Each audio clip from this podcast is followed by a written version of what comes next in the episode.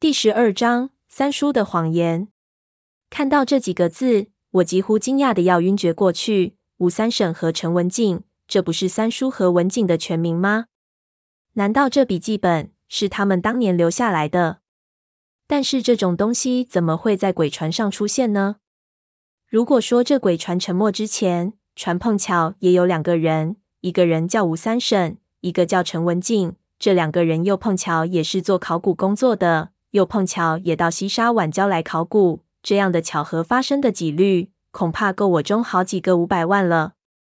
我想了一下，似乎不用太多考虑，这本笔记本没有别的解释，毫无疑问应该是三叔他们留下的东西，而且看上面的署名。这本笔记本应该是三叔当年送给文静，而文静则用它来作为记录晚礁考古日常进度的日志。笔记本的主人应该就是文静。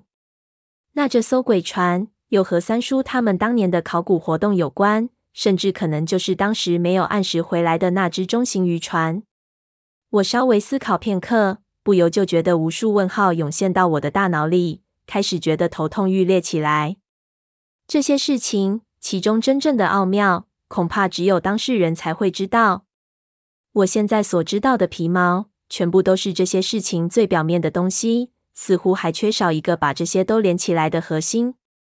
如果三叔那老狐狸能老老实实地把所有事情告诉我，恐怕我现在已经可以大概知道整件事情的关键所在了。或者这本笔记里的内容能给我什么提示？我本来想先把这个东西藏起来。等到没人的时候再看，但是心里强烈的好奇心实在无法忍受，想着反正他迟早会知道这件事情，没有必要搞得这么神秘，也不避忌他，直接就翻看起来。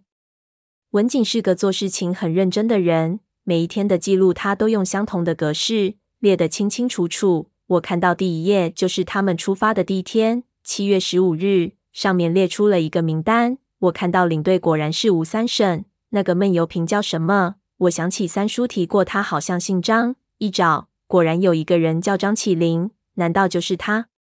再一翻，前面主要的内容都是找到并确定海豆具体位置的经过，只是比三叔说的更加详细，连绳子的种类还有推理的过程都写了出来，真的和三叔这个大老粗完全不同。真想不通，他们两个人怎么能走到一起？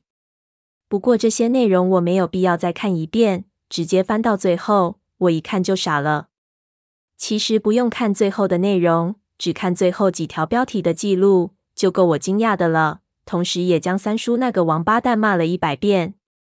只见他上面写着：七月二十一日，第一次进海底墓穴，人员吴三省，进度清理左右耳室和甬道，准备清理后室，工作。使用气泵对墓室进行换气，准备长时间清理。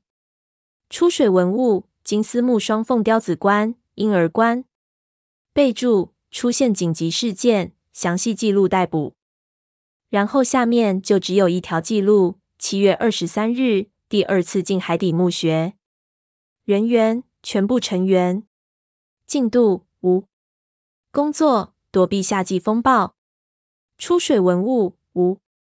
备注：无。原来三叔在带他们进去之前，自己已经进去过一次。以他的土匪秉性，肯定顺了很多东西出来。他在这里写的只进行了左右耳室和甬道的清理，谁知道他有没有开后室？说不定棺材里的东西他都已经摸过一遍了。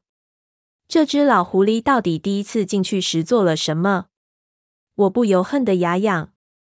我粗粗看了一遍。里面应该还有很多有用但不关键的记录，现在没有必要看得这么仔细。我将它收好，放回防水袋里，回头看那个女人的反应。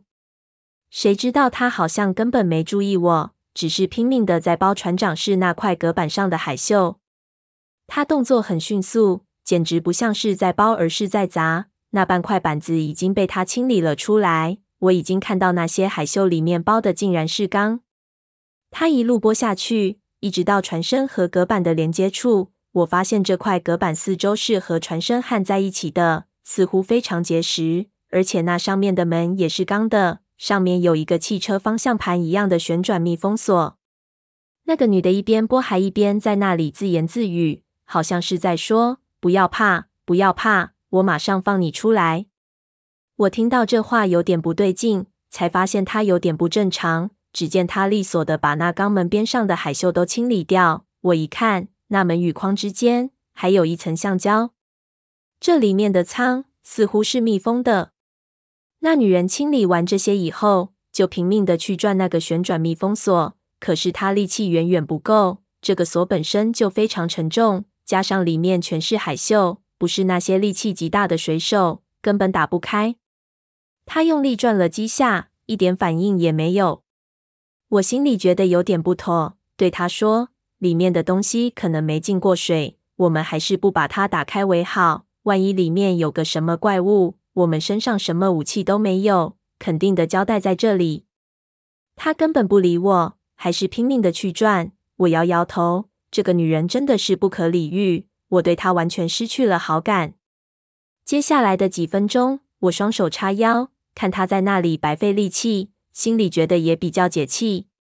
这时，她转过身子看着我，我以为她开窍了，谁知道她突然发出一声怪叫，人往后仰去，头发里闪电般伸出两只枯手，抓住那旋转密封锁就开始发力。那怪手力气极大，我马上听到了里面海绣碎裂的声音，我吓得头皮发麻，几乎就要坐倒在地上。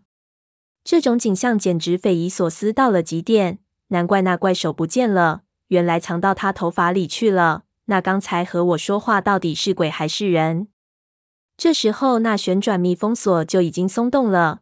那女的连转几圈，正准备把那肛门拉开，里面突然一声巨响，从门里冲出大量的水，那门就直接被水撞了开来，一下撞在那女人后背上，竟然把她撞得飞起来，一下把我扑倒在地上。我知道大事不妙，刚想把她推开逃命，那海水就扑头冲了过来，直接把我们两个冲出去五六丈。我勉力抬起头，正看见一张长满鳞片的巨脸从那门后面探出来，直直盯着我看。